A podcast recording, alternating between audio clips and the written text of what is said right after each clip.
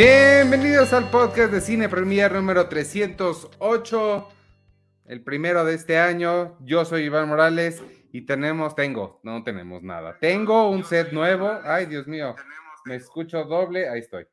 Este, tengo un set nuevo y voy a presentar a mi co-host. ¿Cómo, cómo, estás? Charlie del Río, bienvenido. Iván Ivanovich Morales, ¿cómo estás? Qué gusto estar aquí de vuelta. Qué rápido se fueron estas últimas dos semanas desde que nos vimos por última vez en este podcast de Cine Premier. Se, se fueron como agua, se fue, fíjate que en, en general todo el año se me fue, no sé si te pasó lo mismo. Totalmente. Nunca en mi vida se me había ido un año tan rápido como se me fue este. Coincido. No, eh, spoiler alert, Ivanovich, mientras más edad tienes, más rápido se van los años. Lamento informarte. O sea, imagínate, si tú crees que para ti se te fue rápido, para mí fue así de. Ups. Sí, sí, sí, sí, he sentido eso durante un tiempo, pero el incremento entre 2020 y 2021 sí fue, o sea, no. Notable. No, no, no, no, no, no, una cosa eh, eh, espantosa. Este, ¿cómo ves mi set nuevo? Muy ¿Eh? bien, reacomodaste tus luces, lo cual me da mucho gusto. Estás jugando con los claroscuros. Rembrandt estaría orgulloso de ti. Mira, me, falta un highlight como por aquí. Tengo que poner un. Podría ser, pero me parece que esa zona eh, como eh, oscura queda muy bien. Lo estoy, lo eh, vamos a llamarle la zona fantasma. Ah, Estaré experimentando este, a lo largo de las semanas. ya estamos de vuelta. Que este, ya perdí esta práctica, no sé ni qué, ni qué decir, ni cómo empezar. Logré estar en TikTok, entonces al menos ya hice una cosa bien hoy. Eso está bien. Y lo que deberíamos decir es qué vimos en estas últimas dos semanas. Tú y yo ya platicamos eh, más o menos de las cosas recientes que queremos compartir, pero te tengo una que sí te lo dije eh, en una plática eh, personal y que no contemplamos para el programa, pero sí lo quiero compartir esta temporada de fin de año aprovechamos para terminar de ver en familia The Office. Ya te había yo platicado que, eh, pues hasta que la volvimos a ver en familia con mi hijo y Andy, descubrí que no había yo visto las últimas temporadas nunca y que coincidió con la, nació este chamaco y pues ya me perdí lo que pasó. Y eh, bueno, evidentemente a partir de la salida eh, del personaje de Michael Scott, de las este de los episodios hay un bajón que tratan de compensar con distintos invitados, eh, nuevos personajes en el reparto, termina siendo irregular, no son las mejores temporadas, pero lo que yo quiero destacar que me parece muy importante es que quedé muy gratamente sorprendido porque no me lo esperaba que tuviera tan buen final la serie, la serie que tuviera tan buen cierre. Eso me pareció verdaderamente sobresaliente. Em, pocas series logran eso. Creo que es algo que es un mérito que hay que, que, hay que señalar, porque eh, planeado o no planeado, hay veces que las, las, series se vuelven exitosas y las empiezan a alargar y alargar y algún día tiene que terminar y o las dejan inconclusas o las cierran de golpe y demás. Y mira, en todo este tiempo que tengo yo de seriéfilo, de televidente, de espectador, te puedo mencionar una o dos que me han gustado y esta se viene a sumar como la tercera. Eh, Ay, ¿a poco tanto así? Yo creo que sí, Ivanovich, porque hace, hace muchas cosas. Poco a poco, porque además no fue de sopetón como en telenovela, que de un día a otro ya todo se resuelve. Poco a poco fueron perfilando los destinos de cada uno de los personajes principales. Em, lograron integrar este tema del look que tiene la serie como de falso documental y, eh, y se, no, se ve el lanzamiento de esa serie documental en televisión que ellos mismos están protagonizando hacen este foro con la mayoría de los personajes disponibles y es como una serie de estas de reencuentro. Eh, también pasa un, periodo de tiempo de un año entre el final de la serie y los últimos episodios, eh, donde ellos mismos se reencuentran entre sí. Hay un evento personal también ahí interesante que es una boda. Eh, regresa Michael Scott sin acaparar cámara, lo cual me parece que fue muy elegante, fue exageradamente emotivo. Yo no lo sabía y no me lo esperaba. Y cuando aparece allí The, Waterworks, o sea, sí, hubo lagrimita y toda la cosa. Entonces quedé muy, muy gratamente sorprendido. ¿Qué otras series me parece que han cerrado muy bien? Star Trek The Next Generation tiene un súper, súper cierre. También es como en este caso un capítulo doble, eh, donde están sucediendo tres situaciones en distintos tiempos similares que están conectadas entre sí y en todas son protagonizadas por el capitán Jean-Luc Picard en diferentes edades. Está increíble. Conectan con el primer episodio, está bien padre. Este, All Good Things Come to an End es el título de, la, del episodio final. Y el de Babylon 5, que también me parece que em, eh, también lo que hace es que ponen a uno de los personajes principales 20 años después a eh, recapacitar en todo lo que ha pasado. Una serie de Michael J. Straczynski que la tuvo muy bien planeada, a pesar de que en varios momentos parecía que se cancelaba antes de que su plan a cinco años se pudiera llevar a cabo. Este, la, concluye muy bien. Son las tres que yo me vienen a la mente. Yo no sé si tengas alguna otra, porque tú y yo que somos fan de Seinfeld, sabemos que no, que Seinfeld no acabó bien. Eh, los que alguna vez nos emocionamos con las dos primeras temporadas de Lost, sabemos que fue un desastre. Los que veíamos eh, activamente, y tú y yo lo hicimos también junto con César Albarrán y Carlos Gómez Iniesta, Los Sopranos, pues también vino un megaplop con ese desenlace que tiene. No, ahí sí no. Sí, no, sí, sí, sí, Ivanovich, sí. no, ahí sí, ahí sí, no. Entonces, no, estoy en desacuerdísimo. Ok, pero eh, al final de cuentas no es fácil concluir una serie. No, no, no, no, no es nada fácil y sí mucha gente lo ha hecho muy mal. Eh, el, el de The Office, o sea, me parece bien, me parece adecuado, sólido, pero no me gustó remotamente tanto como a ti. Creo que sí, mm. este, o sea, creo que sí funciona, hace lo que debe hacer no es de pena ajena, creo que lo hace muy bien, lo hace mejor que las últimas dos temporadas que llevan, pero, pero ah, yo sí extraño, o sea, entiendo el punto de que Michael Scott esté poquito para no robar cámara, sin embargo, creo que sí podría haber, o sea, creo que necesitaba robar cámara, hubiera. No, no, yo creo que, a ver, sí, podemos estar en desacuerdo. Y aquí hay una cuestión que hay que ver. Tú eh, originalmente la viste en su corrida comercial, yo la vi todos estos años después, posiblemente en retrospectiva me haya parecido que fue mejor idea que se haya sucedido. Le dan dos bromas en ese final y las dos son increíbles y me parece, y bueno, y su pura presencia y dos bromas me parece muy bien. Y mira, este, eh, Néstor Montes nos está diciendo, Game of Thrones también estuvo, ñe, claro, horrible. Eh, Nitza Morgado, Sex and the City, ¿no? Este, manita para abajo. Sí, es complicado. El, los buenos que se me vienen a, a mí el de Los Sopranos sí me gusta. Eh, la primera vez que lo vi no le entendí, creo que no me gustó, pero a lo largo de los años lo he reevaluado y ahorita me gusta mucho, de hecho. Em, y el, el, el, más para mí el mejor final de toda cualquier cosa es el de Six Feet Under. Creo que nada ha terminado, ni películas, ni libros, ni, fiesta de mm. cumpleaños ha terminado tan bien como el final de Six Feet Under. Es, es, interesante, está padre, también, también la vimos en su momento, eh, claro, este viaje en carretera que tiene la hija y donde hay estos flash forwards, ¿no? Justamente con el tema de la muerte, pero en este caso de los personajes que vimos a lo largo de toda la serie. Sí, está bien, está muy bonito, está muy bonito. Este, no, puedo creer que te guste increíblemente, más el de Six Feet Under. sí, cada una, bueno, a ver, Six Feet Under era, es una serie increíblemente azotada.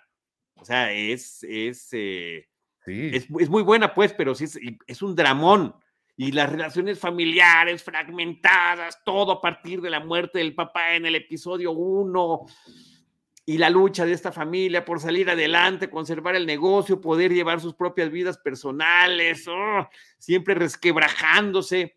Ok. Pero The Office es una comedia que es así franca desde el inicio también y acaba en ese mismo tono. Eso creo que está bien. El de Mad About You. A ese no lo vi.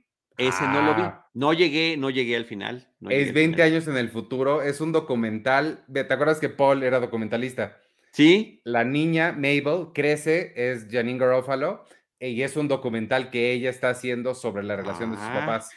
Ahí está padre, suena muy bien. Suena muy bien. Suena muy bien.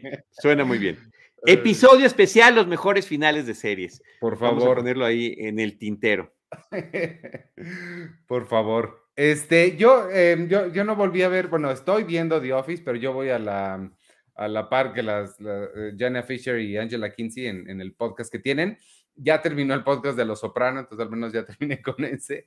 Eh, pero yo me puse a ver, yo sigo, tú sabes que tú y yo hacemos nuestra lista de mejores películas de 2021, bueno, de películas del año, un poquito más centrado el año para darnos chance de ver muchas cosas que no tuvimos chance de ver en su estreno, ¿no? Tal cual. Así es. Entonces, pues sí, me puse a ver, me enfoqué mucho en documentales porque este año me fallaron dos cosas, eh, los documentales y los especiales de stand-up casi no vi.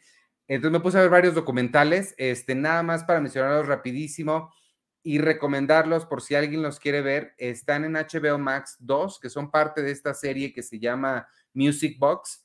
Eh, he visto tres de los cuatro que tienen. Uno es el de Woodstock 99, que lo platicamos aquí hace un buen rato. Y los otros dos, uno es de Alanis Morissette, se llama Jagged, es todo sobre el, el, primer disco que es el, el, más importante de Alanis Morissette. Y el otro, no me lo van a creer y no lo van a querer ver, pero les prometo que es el que más vale la pena, se me hace que de los tres, eh, es sobre Kenny G un artista que Ok. es un artista musical. El documental de, Kenny G, wow. De quien yo no sabía absolutamente nada más que existe Kenny G, pero tiene una, eh, tiene una historia muy interesante, muy divertida. Él, él me cayó bien, este eso, como que es un cuate que sabe perfecto quién es. Este, me recuerda mucho, su historia me recuerda mucho a la de Maná, en el sentido de que es un güey. No, lo estás ayudando, no lo estás ayudando. No, no, eh, pero él lo sabe, o sea, es un cuate que nadie toma en serio, que la gente seria de jazz lo descarta y todo, pero él es súper feliz y tiene millones de fans. Entonces me recuerda mucho a, a, Maná y estos grupos que nunca han sido tomados en serios por el género al que se supone que pertenecen, Arjona, pero que tienen todos los fans del mundo. Pero él, él sí siento como que, digo, tampoco sé mucho ni de Maná ni de Arjona, pero me da la impresión de que ellos sí están un poco dolidos porque no los acepta la comunidad. Kenny G es el más, ah, dice, pues es que yo esa comunidad pues ni me importa, ni pues que hagan lo que quieran, a mí realmente me gusta mi flautita, está bien padre, este, se los recomiendo, está... Eh, Su saxofón, ¿no? Su flautita. Todo lo que toque. Su este instrumento de viento, ah, si no está seguro, di su instrumento de viento. No, pero es que sí toca, no sé si es flauta, es, es otro, pero es así largo, no sé cómo se llame bien. Y el ¿Clarinete? No, pero él es, reconocido por el saxofón, ¿no es así? Sí, sí, sí, sí, sí, sí. es, el, es el Y seguramente toca otros instrumentos de viento, como ya habrás descubierto en el documental. Exactamente. Este... Yo pensaría en Weird Al Yankovic, en, en, en, ese sentido de que ellos solitos se, ya te, te, vuelves una parodia. Sí. Y ya mejor lo haces así. Exacto, eh, eh, sí, es, buena, buena comparación. Este, el otro que vi, eh, a mí me gustan mucho los documentales de música. El otro, estos tres que dije ahorita, el de Woodstock, Alanis y Kenny G están en HBO Max. En Star Plus está otro que está, si se meten a buscar las listas de los mejores documentales del año, todas mencionan Summer of Soul, pero no se le dio mucha difusión porque es de estas cosas que aparecen en plataformas y a nadie le avisan. Eh, Summer of Soul es un documental hecho por Questlove, este, que es un, músico, y se trata sobre el Festival Musical de Harlem en el 69. Sucedió casi al mismo tiempo que Woodstock, y Woodstock se llevó todos los reflectores, pero vale mucho la pena revisar este, este documental sobre este festival que estuvo enfocado en música negra, en artistas negros. Em, y que y se puso em, pues muy interesante y estaba toda la, toda la comunidad, desde Motown hasta todo lo que, todo, todo aquel que era alguien en esa época de la música este, de, hecha por afroamericanos, estuvo presente y el documental está bien, bien padre, obviamente se va a temas un poquito políticos, habla de, Martin Luther King, de, de Malcolm X demás, eh, pero vale mucho la pena. Summer of Soul se llama, está en Star Plus. Y además, ah, vi otro documental que lo tenía pendiente porque estuvo en Los Cabos. Ese, si en algún momento se estrena, platicaré más de The Rescue. Es sobre unos, un equipo de fútbol, soccer de chiquitos niños de 12 años que se quedaron atorados en una cueva en Tailandia y los, los, este, mm, Sí, pero los que nadan y van por abajo del agua ¿Cómo se llama? Buzos, que ¿Buzos? los rescataron. o buzos. Si algún día se estrena, la, la, platicaré un poquito, un poquito más. Ok, ok. Este, sí, he escuchado cosas muy buenas de Summer of Soul. Qué bueno que la mencionas. este, y, y, esto interesantísimo de que la creme de la creme eh, de, de, de, la música negra en Estados Unidos eh, estaba ahí presente, ¿no? Sí. Oye, me está preguntando Néstor que si cambié de lentes. No, son los mismos. Desde hace sí, a lo mejor por el nuevo set se ve distinto. A lo mejor todo se ve mejor con este set.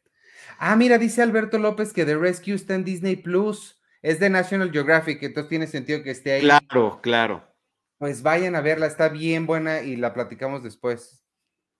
Ok, sí, para que yo también me des chance de verla, porque yo sí este, escucho tus recomendaciones.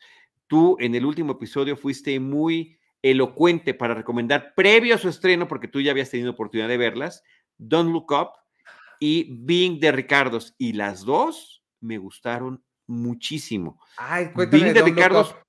Sí, Being de Ricardos, tú y yo ya la platicamos en Cinemanet.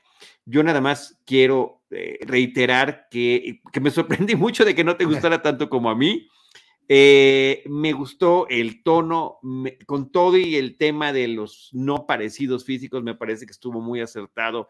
El casting, me gustó la estructura de estos cinco días a lo largo de un día de transmisión, grabación de uno de los episodios y todo lo que estaba sucediendo tras bambalinas, los flashbacks, el falso documental. A mí me, me gustó mucho cómo lo crearon, la música me parece que la música también es un elemento importantísimo de, narrativo que integran muy bien eh, dependiendo de las circunstancias que estén viviendo los personajes. Eh, creo que me arroja luz, y um, también lo dijimos en ese momento, a mí nunca me tocó, yo nunca vi I Love Lucy, sé de I Love Lucy por la importancia y la relevancia que tiene pues como eh, la madre de todos los sitcoms y el, el, estilo, ¿no? Que tú lo has mencionado mucho, de las tres cámaras que estén grabando a los personajes y que simultáneamente tengan eh, este público en vivo y que el público no sea obstruido por esas mismas cámaras y se esté retomando todo, inclusive también una parte muy interesante,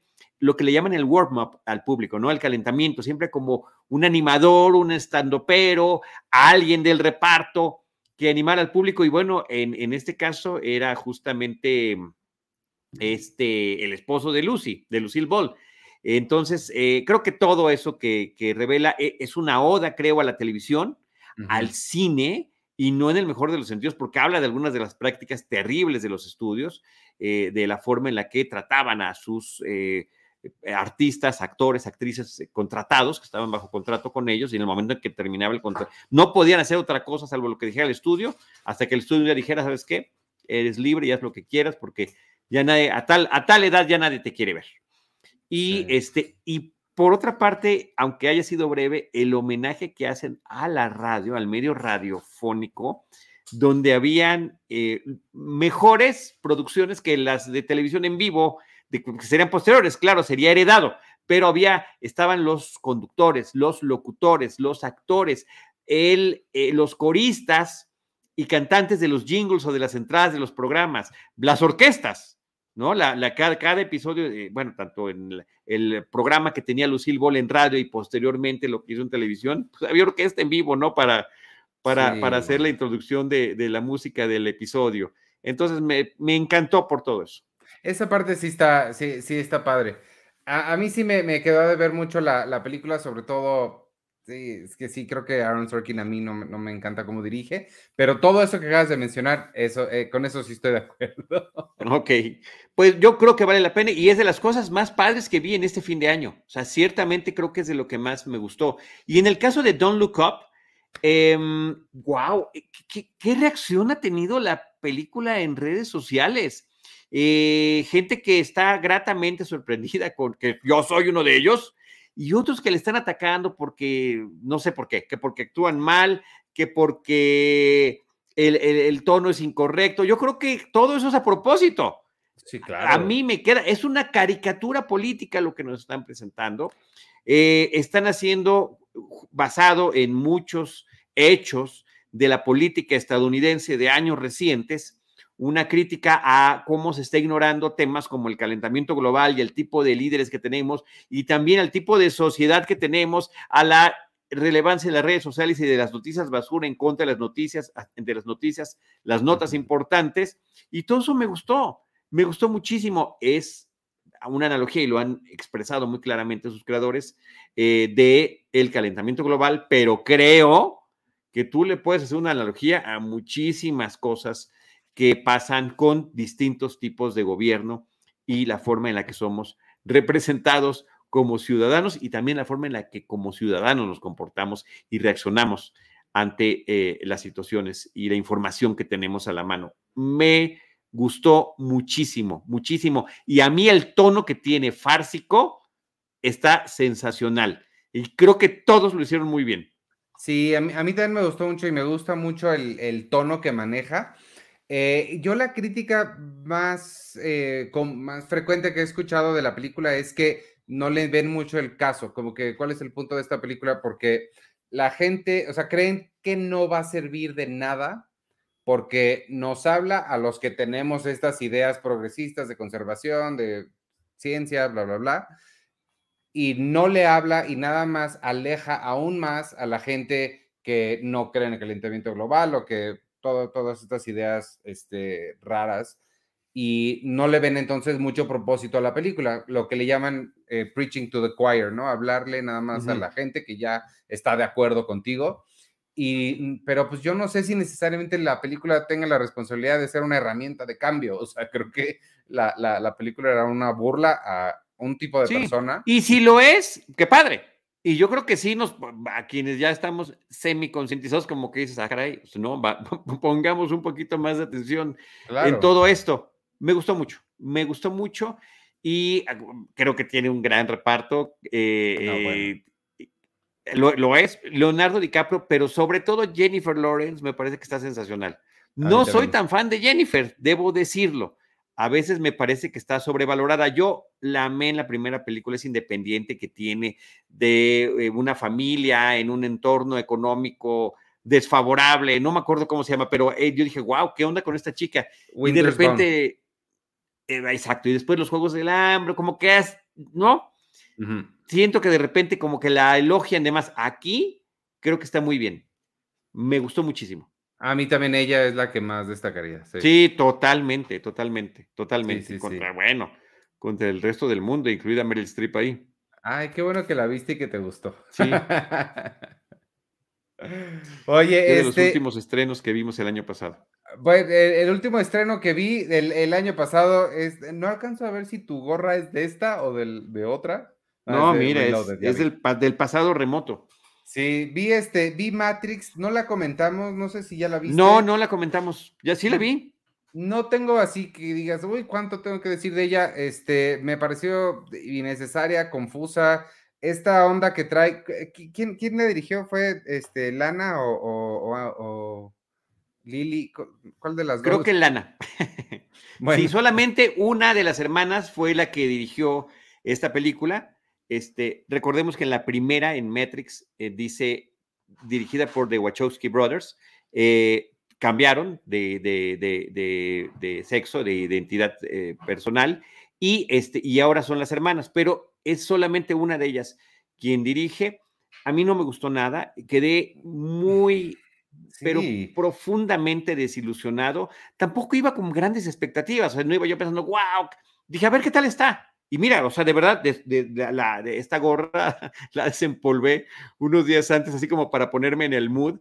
Y, y, no, creo que la película en general está tratando de sacar toda la, beta posible de la nostalgia y añoranza de, las, de la trilogía original, eh, tratando de hacerlo, lo que sí logra Don't Look Up, de hacer parodia, de burlarse de, muchas cosas, inclusive de sí misma como, como retrato de, nuestra sociedad. Y en el caso de Matrix, sí, vamos a burlarnos de lo que hacíamos, de cómo nos veían. Y, siento que esa parte no funciona, ni siquiera da risa. Eh, y este asunto de que el amor conquista todo, no, eh no, no, qué barbaridad. Eso es qué barbaridad. A eso justamente es a lo que iba, porque este, yo no sé qué onda traen estas dos desde, digo, Cloud Atlas, a mí me fascina Cloud Atlas, pero... A mí me parece súper interesante. claro, sí. Muy me encanta. Pero esta, y, luego hicieron la serie esta Sense8, que ya ahí ya se empezó a meter con el amor lo puede todo y el poder del amor. Y en esta sí que fuera totalmente del poder del amor y el amor lo puede todo. Y sí siento así de, ay, o sea, e, eso fue lo que, lo que más me hartó, me cayó mal. Sus chistes meta, este, sí, se me hacen mal. como que Ah, si nos burlamos de esto, la gente no se va a dar cuenta que es lo que estamos haciendo. Como que no, si nos damos cuenta y apesta. Y sobre no, y hasta su escena créditos horrible, de pena ajena. sí, lo de los gatos, sí. Sí. Y este, y todavía en entrevistas salía diciendo, em, yo no quería, Lana. Yo no quería contar la historia de, de, no quería regresar al mundo de Matrix a menos de que tuviera una historia que realmente quisiera. Y yo, really, neta, esta es la historia que realmente querías contar. sí, si quieren evitarse la película y no la han visto y confían en nuestro criterio, que no deberían de hacerlo y deberían de verla si les interesa, pero si dicen, bueno, a ver, se le pueden ahorrar y pueden escuchar de Hugh Lewis and the News, The Power of Love, que aparece en Back to the Future. Y eso resume Matrix resurrecciones. Sí, nada más que sí tengo, tengo una pregunta, tú, a ver si le pusiste un poco más de atención que yo, que creo que se me fue una línea de diálogo. ¿Por qué eh, Agent Smith y, el otro, eh, Morpheus, ya no son ya no tienen la misma cara que, antes. O sea, entiendo que los actores ya no quisieron o no pudieron o lo que sea. No, bueno, en el caso de Morpheus, porque el Morpheus original era una persona y este es una inteligencia artificial, es un agente que toma su, especie de personalidad. Pues ambos. pero eso entendí yo. Y, Smith, no sé por qué. Porque lo habían purgado y, y había regresado. Alguna cosa así. Realmente, o sea, olvídalo. O sea, no tiene sentido. Todo lo que tratan de explicar, lo sobreexplican y es únicamente quedarte más confuso. Mm, em, todo lo innovadora visualmente que fue Matrix, la original, que a mí me, sigue pareciendo espectacular. más de 20 años después, parece que no se logró innovar absolutamente nada. Pero con menos, ¿cómo explicarme? Con recursos y tecnología más poderosa actual, no logran emular lo que lograron hace eh, el siglo pasado, en 1999. Pero incluso eh, cuatro años después, porque yo, mira, yo me estaba preparando, Matrix la acabo de ver hace muy poquito, pero no había visto Reloaded y Revolutions.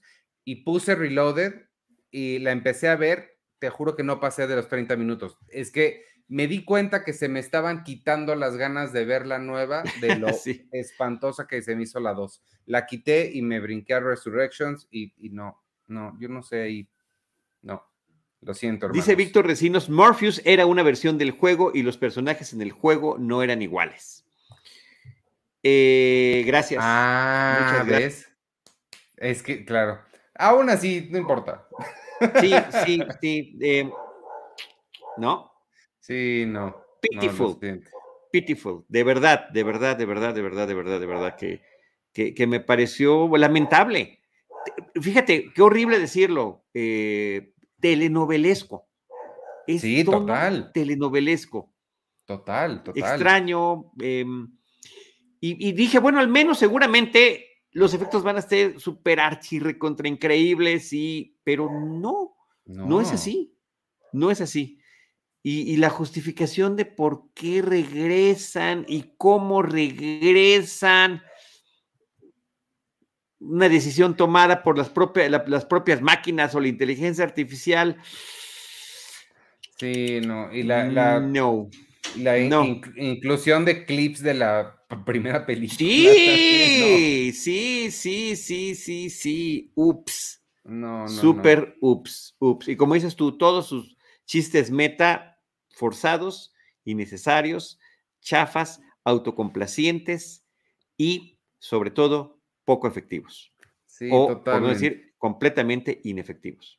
Una, una, verdadera lástima. Este, pero bueno, em, regresando a cosas que sí están más divertidas y que también están basadas en cosas que iniciaron hace más de 20 años. Yo te pregunté, ¿qué veo? ¿Tengo una hora o tengo dos horas? No, dos horas este, el señor Mandalorian 2, ¿cómo se llama? Boba Fett.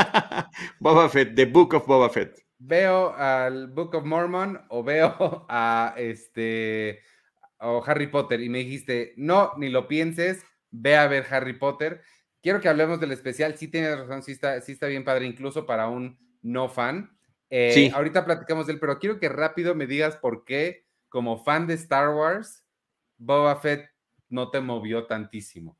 Wow. Bueno, a ver, soy fan de Star Wars de, eh, y debo decirlo por, por eh, la edad y los años que cargo encima. Soy fan original de Star Wars. Y Star Wars es la película que en mi infancia hizo que yo quisiera dedicarme a algo que tuviera que ver con el cine aunque sea apreciarlo y compartirlo. De eso no tengo ninguna duda en absoluta. Eso lo hizo Star Wars cuando la vi en el cine que estaba yo, no podía creer lo que vi y me encanta que cada determinado tiempo hay películas que te vuelven a dar esa sensación. En su momento Matrix lo hizo.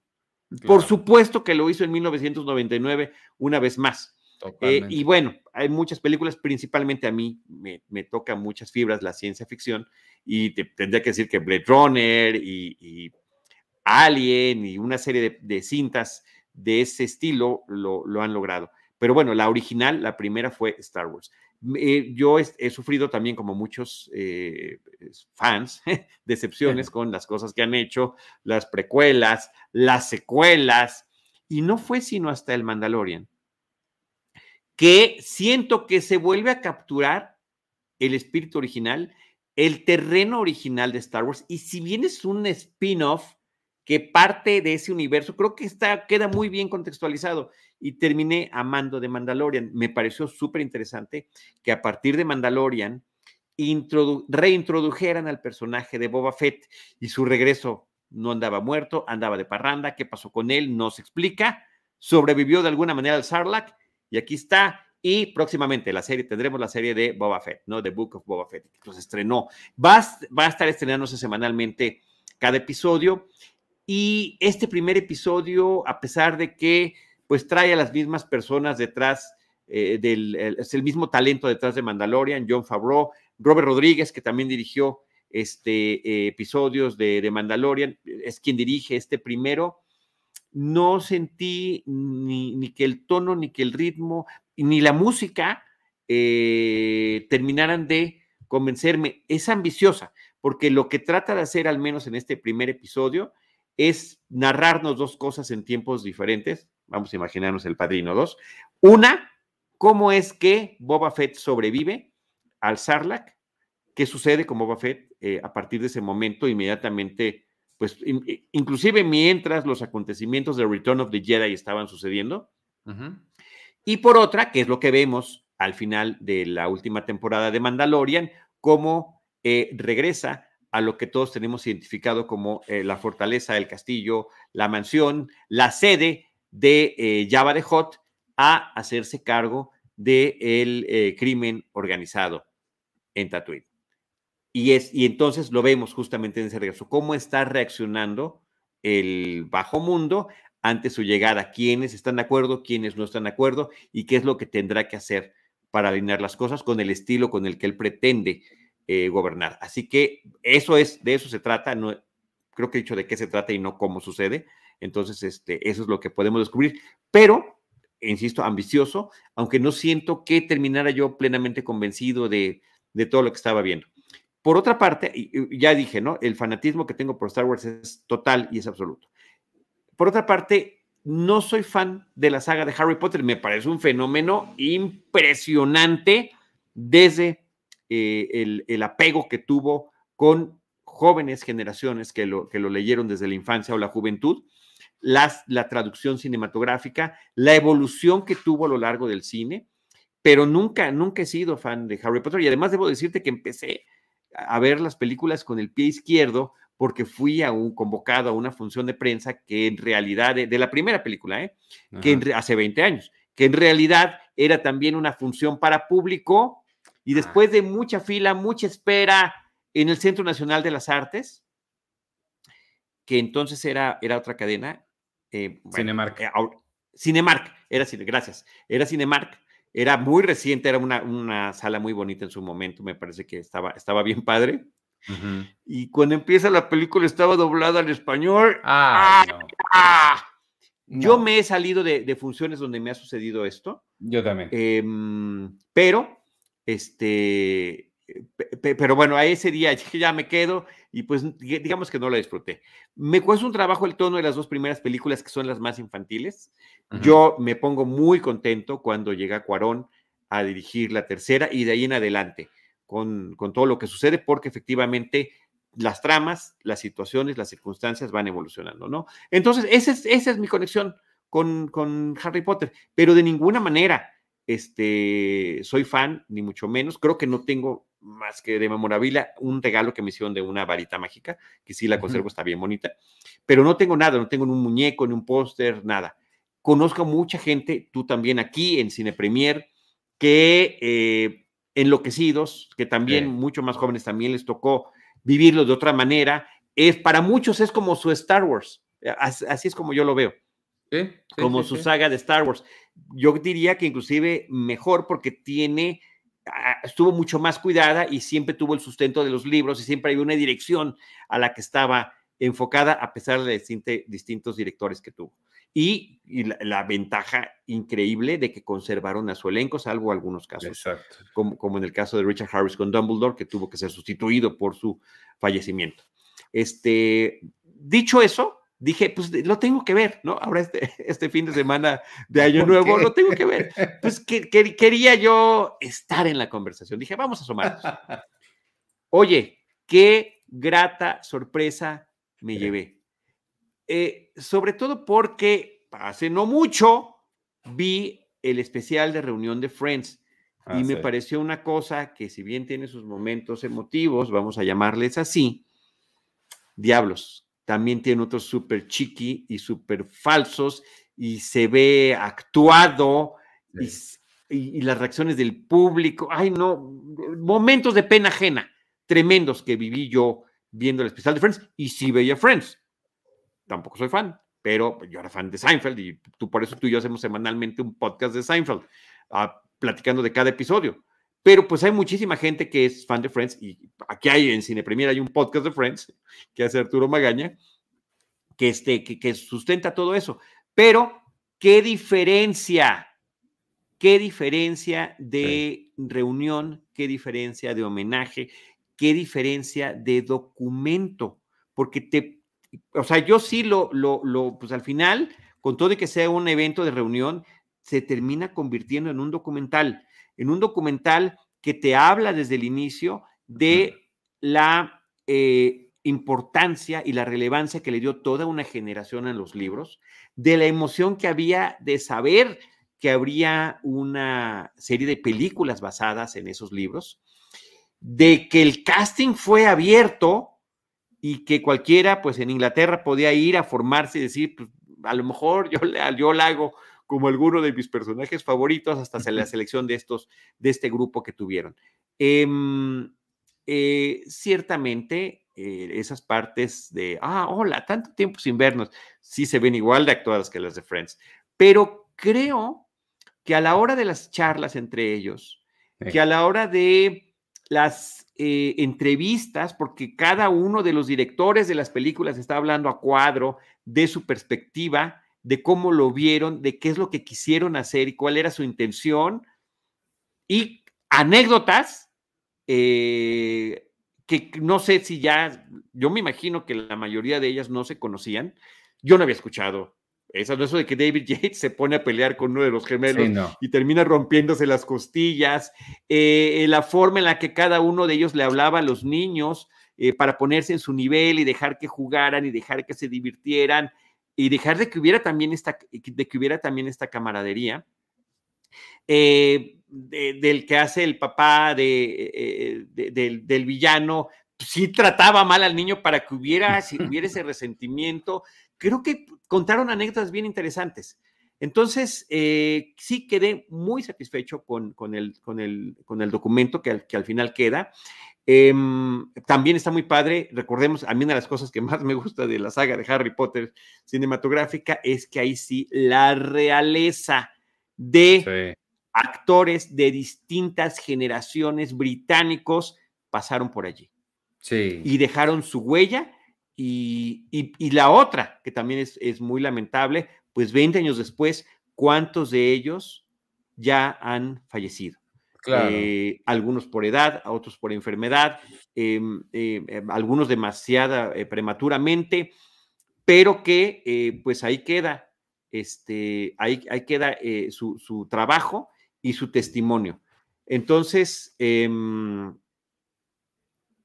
eh, eh, sí me gustó mucho. Sí, este, aquí, nos está diciendo entretenimiento con perspectiva. Hey, don Carlos del Río, hay un making de ese especial de la reunión y obvio muchos momentos y escenas fueron coreografiados. Sí, sí, sí, sí, sí, y es lo que decimos. Y por eso decimos que el de Friends se ve súper falso. Aquí me parece que sí tratan de dar ese. Y yo creo que dentro de esa coreografía al final te salen cosas. A ver, eh, ¿quién no ha estado en alguna reunión generacional?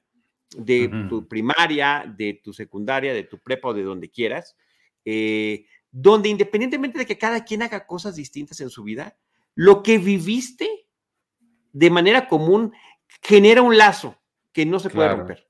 Y lo que vivieron ellos en ese, en ese, eh, eh, en esa experiencia desde su infancia y que fueron avanzando, este, me parece que sí se, aunque sea coreografiado, se nota que la interacción que tienen es genuina y en algunos momentos hasta incómoda. Déjame nada más mencionar rapidísimo a Ángel López. Muchas gracias por el super chat. Amigo Ángel, eh, feliz año y un placer, eh, un placer verlos en vivo, que rara vez se me da la oportunidad. Muchas gracias, qué bueno que nos estás viendo aquí y gracias por el super chat. Te mandamos un gran saludo. Este, Perdón, ¿ya habías terminado? ¿Hablo o vas a hacer? Sí, nada más. A ver, Ciro Vera dice: Disculpen, hoy es mi cumpleaños, me podrían felicitar. Iván, sabes que soy tu fan. Charlie, eres una filmoteca andante. Muchas gracias. Ciro, muchas felicidades. Quiero que nos estés acompañando en tu mero día de cumpleaños. Un eh, Capricornio más eh, aquí en los eh, cinéfilos de Cine Premier.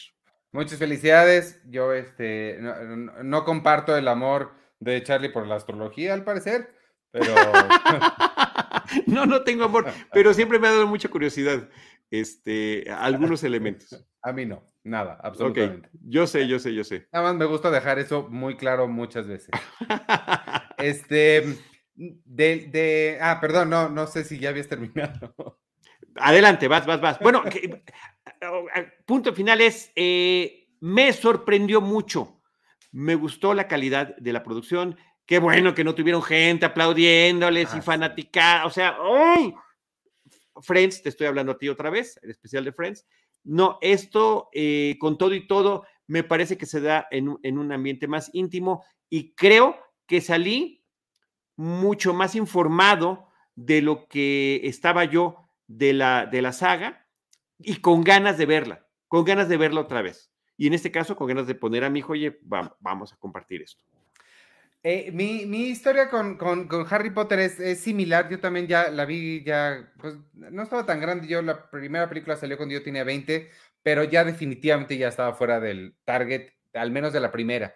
Que yo creo que la, la, gran ventaja que tiene la saga de Harry Potter sobre pues, prácticamente cualquier otra saga es que las películas fueron, los niños de las películas fueron creciendo con su público. Esta onda de que, y sí me imagino, eso se ha de sentir bien bonito, como ver a alguien en la pantalla tener 10 años cuando tienes 9, 10, 11 y van creciendo igual cada año, eso va a estar increíble.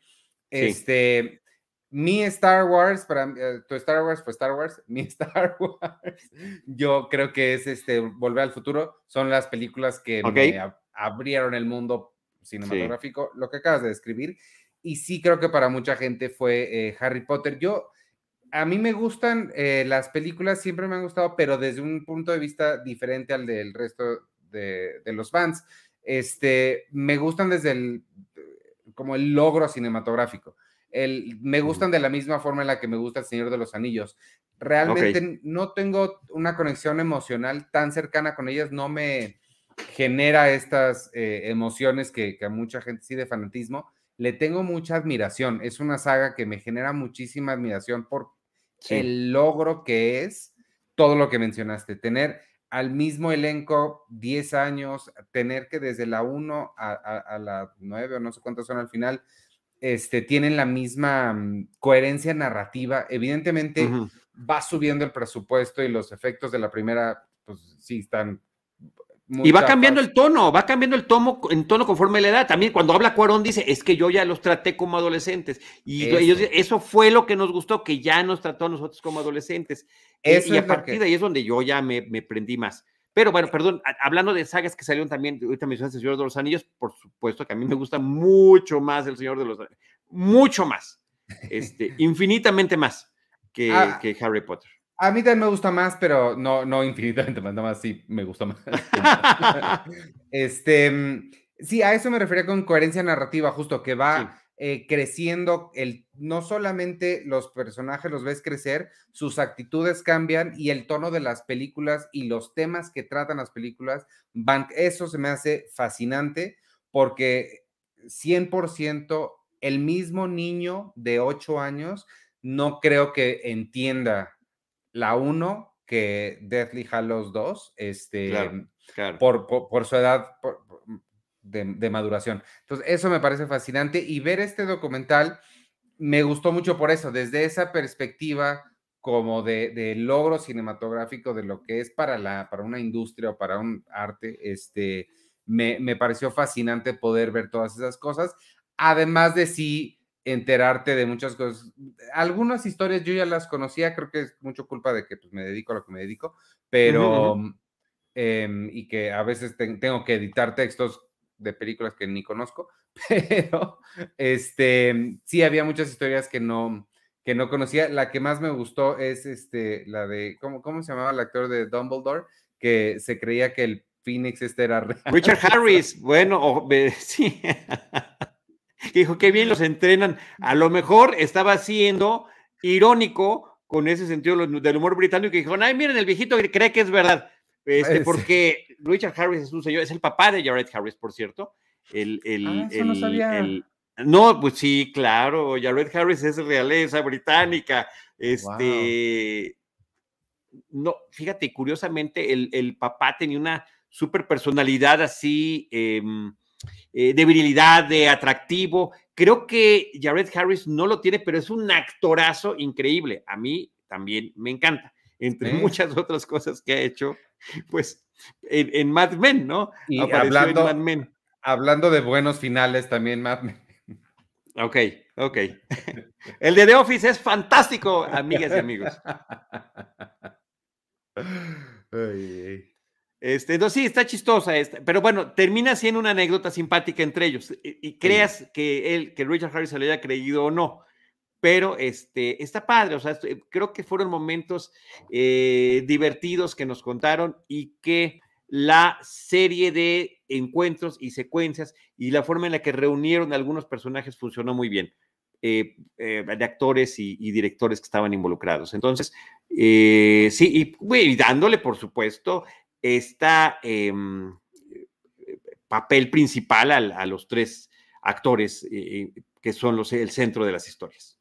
Sí, eh, em, se me hizo muy em, apropiadamente emotivo porque tampoco se fue tan a la, a la, nostalgia y que, como que tanta emoción, emotividad, creo que le hubiera restado importancia y este, creo que, creo que ese fue un gran logro también del, del documental, que sí está largo, ¿eh? sí, es casi dos horas. Pues, yo, no me lo esperaba. cuarenta y tantos. A, mí, no me lo pareció. Te decía yo antes de empezar el programa que después de tantas películas de dos horas y media o más que nos hemos recetado en los últimos meses, este, de repente ver algo de una hora cuarenta y tres, bueno, me pareció que, que se iba como agua.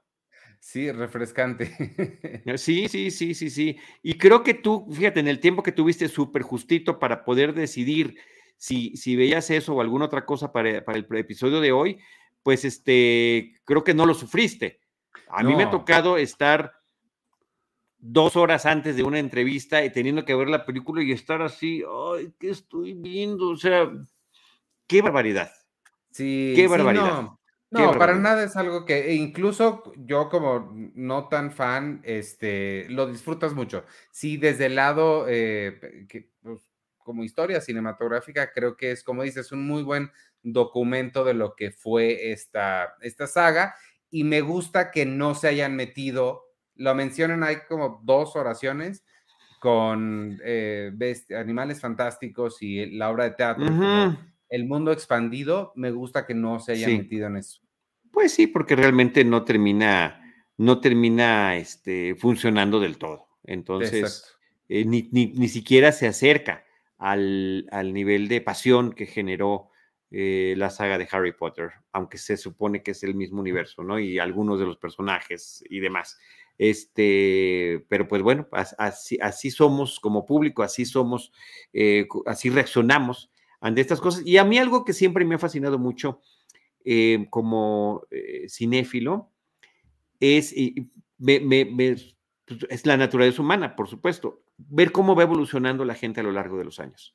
Este, que a, veces es pues, muy bonito, dices, mira, ve, este niño, qué simpático, qué lindo, mira, Daniel Radcliffe, de los tres niños como niño, era una cosa encantadora, el chamaquito, o sea, sin duda alguna. Y verlos ya eh, adultos, reflexionando sobre el pasado y que, bueno, de una u otra manera siguen teniendo sus trayectorias, pero también ves el, eh, vas viendo cómo la gente se va deteriorando con el tiempo y a pesar de la cuestión del deterioro físico, está el ímpetu, las ganas de actuar. Bueno, Richard Harris literalmente hasta el final de su trayectoria, John Hurt hasta el final de su trayectoria trabajando. Entonces, eh, me, resulta fascinante que tú lo puedes ver en perspectiva. Diablos, yo lo vi de niño, yo lo vi de joven y mira, mira cómo está hecho y mira todo lo que ha hecho. Mira cómo ha aprovechado cada uno de sus, de, sus momentos de edad eh, de su situación física, emotiva, este, y de preparación y de experiencia para seguir haciendo cosas. Por supuesto, me estoy refiriendo a los actores que lo terminen haciendo bien y que, eh, y que van dejando ese tipo de legado. La, otra cosa que me, que me, gustó hablando sobre los actores que, como dices, son realeza de, de Inglaterra, es como los, los actores jóvenes, o sea, Daniel Radcliffe y demás, hablan de ellos y dicen, es que yo no me di cuenta que ellos eran importantes hasta mucho después. Claro, no tenían ni siquiera por qué saberlo, eran unos niños de 11, 12, 13 años, ¿qué van a saber? ¿Qué van a entender de eso? Y tú lo estás viendo y sí, y creo que también es otro logro de la saga de películas. Oigan, entretenimiento con perspectiva está poniendo unos, eh, unos muy buenos comentarios, ahí los pueden leer en el chat eh, en vivo de este episodio. Muchísimas gracias por todo lo que nos estás comentando. Entre otras cosas, eh, él cree que hay más mérito en el guion de eh, la tercera película de Harry Potter, El prisionero de Azkaban de Cuarón, que el que le estamos dando al propio director. Al final de cuentas, eh, sí, por supuesto, los guiones son fundamentales para que, para que funcione una película, pero termina siendo el director quien las va orientando, ¿no? Y, no, y no se trata de estar en contra o no del comentario, por supuesto que todo, absolutamente todo influye. Y creo que en una saga como esta lo mencionan, mencionan a los creadores de los vestuarios, a los creadores de los escenarios, a los efectos especiales, eh, etcétera, etcétera. Por eso también resultaba importante recrear atmósferas para ubicar a los, ubicar a los personajes y de decir eh, tal encuentro con Helena Bonham Carter es en tal lugar. Eh, con, con tal otro actor, con Gary Oldman es aquí, creo que eso, eso también abona, abona y, termina siendo un, un, eh, un, documento muy interesante y creo que, me imagino, y estoy seguro que para los fanáticos ha de haber sido de lágrimas en todo momento. De la que casi no hablan es J.K. Rowling, creo que la, la logran ah, librar muy bien. ¿eh? A ver, no, no se meten a la polémica. No, claro. ¿Hacen bien? Sí. La incluyen, pero son muy claros en, esas entrevistas son de 2019. O sea, están marcando su distancia sin estarla, eh, por, de modo que también hicieran como si no existiera la persona que creó estas historias. Claro. Entonces, logran muy elegantemente tener un equilibrio sin meterse eh, eh, en temas que pues realmente este, no, no tendrían por qué afectar ahorita una celebración, porque al final de cuentas es eso, una celebración del inicio de una saga fílmica basada en un éxito literario. Pues, eh, pues valió mucho la pena verla, sí, este, sí te agradezco que me hayas eh, lanzado hacia... convencido, convencido, Ivanovich, te tuve que convencer. Porque no, no veo otro universo en el que yo hubiera visto esto. ok. Quizá cuando, si, si llego a tener hijos, cuando tenga hijos, puede ser, pero de, otra forma, sí, este, estaba un poco difícil, pero, pero no, sí valió, sí valió la pena. Y este, y de nuevo, remarcar que aún como no fan, creo que, creo que vale la pena verla este, por el lado cinematográfico. Sí, sí, efectivamente, efectivamente, que fue lo que nos pasó a nosotros dos. Exacto. Este, eh, oye, ¿qué, ¿tienes algo más para, para, platicar? Creo que ya no. Hay, hay otras cosas que podemos dejar para después. De Boba Fett, pues obviamente fue el primer episodio. Es semanal, hay que ver cómo va evolucionando. Este, ojalá que sí, em, pues lo menos que puedo esperar es que alcance el nivel que ha tenido de Mandalorian. Ojalá que sí. Vamos a ver, no lo sé. Hasta ahorita, pues va ganando el documental de Boba Fett que comentamos hace algunos episodios, que también se estrenó en Disney Plus, que es súper cortito, como te gusta a ti, muy breve, pero también súper emotivo y lleno de datos adicionales. Ya lo platicamos. Ahorita va ganando el documental de Boba Fett sobre la serie de Boba Fett y también dijimos, este documental, por supuesto que lo hicieron para eh, echarle este, eh, ganas y emoción al lanzamiento eh, para finales de año del 2021 de el libro de Boba Fett, The Book of Boba Fett. Acabas de ver The Office, dijiste cortito como a ti te gusta y no salió inmediatamente un That's what she said. no la viste con, con el suficiente rigor. ok. Este, Muy bien. Oye, nada más para aclarar, sí, no me encantó a mí el final de The Office tanto como a ti, pero sí me gusta y la serie es creo que es mi sitcom favorita de toda la historia. nada más quiero dejar esto claro para que no digan, es que no te gusta The Office. No, sí me gusta mucho. no, a ver, es tu serie favorita, ¿no? Sí, te digo, creo que de sitcoms, creo que sí es este, mi número uno. Muy bien, muy bien. Oye, José Roberto Landaverde, saludos. Este, está diciendo de Cobra Kai. Vi el primer, a mí me encanta la, la, serie. De hecho, creo que lo mejor que hicieron es la primera temporada, es este planteamiento increíble de hablarnos de la historia original de la película de Karate Kid, pero vista desde el punto de vista del antagonista. Eso me parece que es sensacional porque dice, aquí el afectado soy yo, al que vinieron a molar fue a mí y mira cómo terminé, este, además. Eh, y que tomen a dos nuevos personajes jóvenes que eh, aparentemente iban a ser como los símiles de cada uno de ellos y terminan invirtiendo los papeles también me parece que es muy interesante. Siento que ya todo lo que ha seguido, pues ha sido súper explotar ese éxito, pero creo que lo han hecho de una manera divertida, que donde el público se ha seguido involucrando. De esta nueva temporada, solamente he visto el episodio 1, ya sé que ya están todos, ahí sí que ya no me dio tiempo, pero este, hay que terminar de verla y sí, me dan muchas ganas de seguirla a verla. Otra cosa que, que yo veo que está bien padre, las coreografías están muy buenas, o sea, sí se nota coreografiado, pero al final de cuentas está muy bien hecho. Eh, ¿Tú has ido a las luchas, Ivanovich? Sí, claro. Ah, ver la lucha libre en, vivo es impresionante. Estás viendo cómo se pone de acuerdo, pero de que se dan trancazos, se dan trancazos, y, creo que algo similar pasa con, con, con, Cobra Kai. Este, sí me gusta, me gustó el primer episodio que vi. También vi el primero de Emily in Paris no, es, no, a ver, no, Ivanovich, no, no, no me hables mal de, Lily Collins, por favor. ¿La viste? ¿Viste? ¿Viste vi la primera. Vi la primera. Mira, te voy, te voy a decir algo. vi la primera, la vi en un avión y me salí. no, no la vi en un avión, pero sí vi la primera, temporada me pareció espantosa. O sea, A mí no me lo pareció. A mí, a mí me, a ver, a mí me parece que es una serie muy sencilla. O sea, no hay mucho que, eh, no, no está agregando nada a la cultura televisiva, eh, ni de series, ni de series eh, de televisión, pero es una feel good series. Y cuando llegó la primera temporada, iba yo a decir a media pandemia, pero pues no sé si es a media pandemia, a un cuarto de pandemia, a un octavo de pandemia. En el momento de la pandemia en el que llegó, fue un, una suerte de alivio porque veías y sigue siendo un gran anuncio para visitar Francia, particularmente París, que este, tomas tan espectaculares, todas completamente eh, turísticas, o sea, sin duda alguna, pero muy bonitas. Eh, y de un entorno que a mí me pareció sencillo y divertido. Nada, en, o sea, nada que ver con otro tipo de series como Mrs. Maisel, que tiene mucho más carnita, mucho más fondo. No, aquí es todo en la superficialidad. este, Darren Star.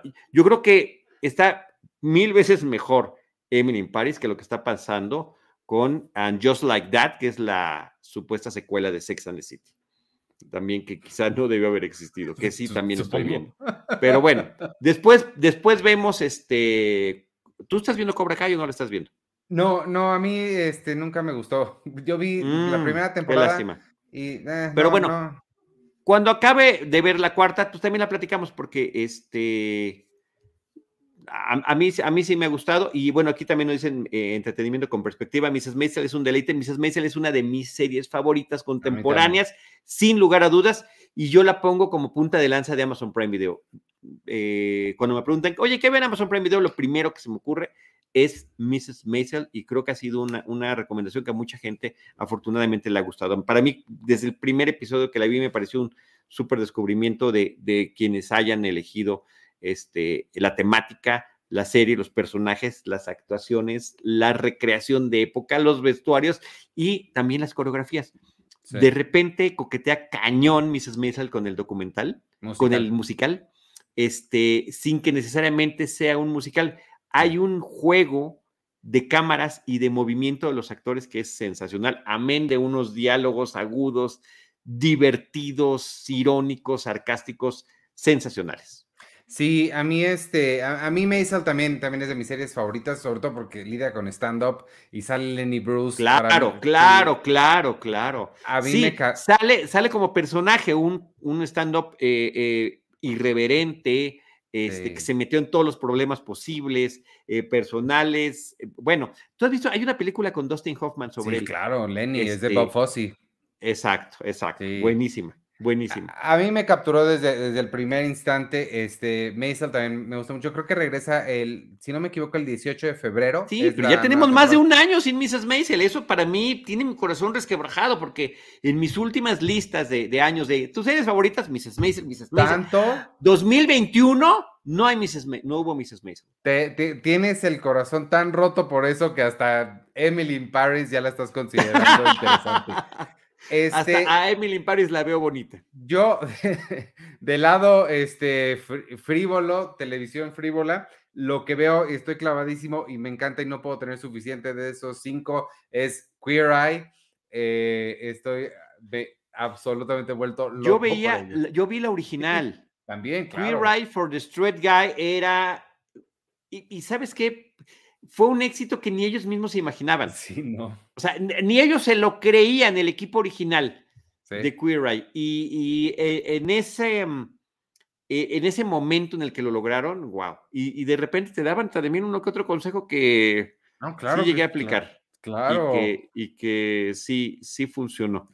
¿La, este, nueva versión no la has visto? No, no la he visto, no la he visto, no la he visto. Sí, vela, está, está bien padre. Es mucho más emotiva que la pasada Em, ellos son mucho más también cálidos con la gente, se meten más con historias de pues, que te aprietan el corazón, pero, pero vale mucho la pena, está, está, está bien padre, sí me gusta. Muy bien, pues ahí tenemos ya un montón de recomendaciones y muchísima tarea también. Eh, y, también, pues eh, yo creo que la próxima semana ya empezar a hablar de los estrenos que están llegando al cine. En, en ay, ¿sabes qué? Eh, Lamp Cordero, no la mencionamos, no sé si ya la viste. No. Eh, si no, pues la podemos dejar para la próxima semana.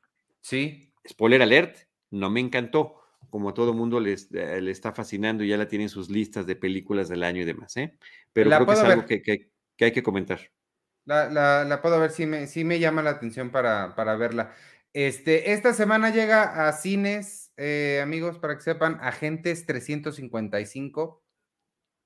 Creo que sale Jessica Chastain. Este, Pasajero 666. Tampoco sé qué es. Eh, una que sí es interesante, no personalmente, pero sé que hay mucha gente muy emocionado por My Hero Academia. My Hero Academia Misión Mundial de Héroes. Sé que es algo muy emocionante para la gente del anime. En Netflix, una, bien, una muy interesante con esta niña, ¿cómo se llama? Em, no sé. La niña esta, la actriz. Que sí, ella. Joven. bueno, se llama Madre Androide. Eh, Chloe Grace Moretz. Ok. Chloe Grace, Chloe Grace Moretz. Este, Se ve muy interesante Madre Androide en Netflix este viernes y en Amazon Prime llega la nueva de George Clooney, The Tender Bar con Ben Affleck. Eh, The Tender Bar suena muy interesante y yo no vi Coda, no sé si tú la viste, pero también se estrena este viernes en Amazon Prime. ¿Y cuándo es, en Spencer, que también hay que hablar de ella? En cines, eh, la semana que entra llega Spencer. Ok, ok. Igual y la próxima semana, si ya la vimos, podemos platicarla, ¿no? Sí, total, hay que dejarla ya para la, para la próxima semana.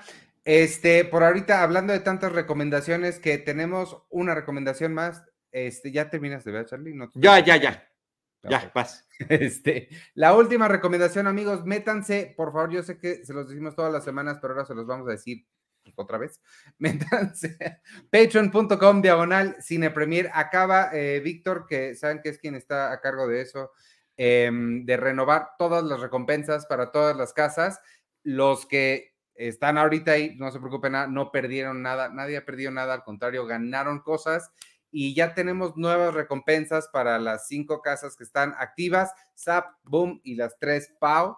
Em, métanse a ver ahí en patreon.com diagonal cine premier. No tiene caso que se las lea yo todas ahorita. Siguen los cuatro boletos al cine eh, cada mes para cada persona de las casas PAU. Sigue el Cine Club sigue este, pues todo lo que estaba, sigue los podcasts especiales, pero hay cosas nuevas que les van a gustar, eh, así que patreon.com diagonal cine premier y este, y pues nada, si, si no hay nada más, eh, pues despidámonos. Nos despedimos mencionando que mañana, martes, tendremos el primer eh, Seinfeld, un episodio a la vez de, ah, de Cine Premier. Y la próxima semana también vamos a retomar con eh, Carlos Gómez Iniesta y con em, Jaime, con Jaime, con el buen James, este James Bond, una misión a la vez. Entonces, pues ahí están los eh, distintos proyectos que tenemos ahorita pendientes. El, jueves, dijiste la hora, el jueves a las seis. De la próxima semana. Sí. Este, hay que hacer un calendario y ponerlo por ahí para que la gente pueda. sí, sí, cierto, ¿no? Cierto, cierto, cierto. Este, y por supuesto, ya están quienes nos están viendo en YouTube. Ahí la pantalla de, agradecimiento a todos nuestros patrons. Ese es uno de los beneficios eh, nuevos que tenemos. Muchas gracias por habernos visto hoy, quienes nos vieron en vivo y estuvieron ahí comentando y que nos escuchen después en Spotify, Apple Podcasts y todos los lugares donde consiguen sus podcasts. Yo soy Iván Morales y me pueden seguir en arroba Iván Morales y en todas las redes sociales de Cine Premier, arroba Cine Premier y si les gustó mi fondo, díganme. Si no les gustó, no me digan nada. No hay necesidad de decir cosas feas. Este, despídete tú, Charlie. Muchas gracias. Yo soy Charlie del Río. Me pueden seguir como arroba Charlie del Río, también en Cinemanet. Cinemanet regresa el miércoles a las 8 de la noche. Haremos nuestras, nuestro episodio clásico, ya tradicional desde hace 16 años de nuestras películas favoritas del año anterior. Así que ahí lo tendrán este próximo jueves. Muchas gracias a todos, Ivanovich, muchas gracias y feliz año, mucha salud, mucha suerte eh, y mucha prosperidad en este 2022. Lo necesitamos y lo merecemos. Claro, feliz año. Adiós.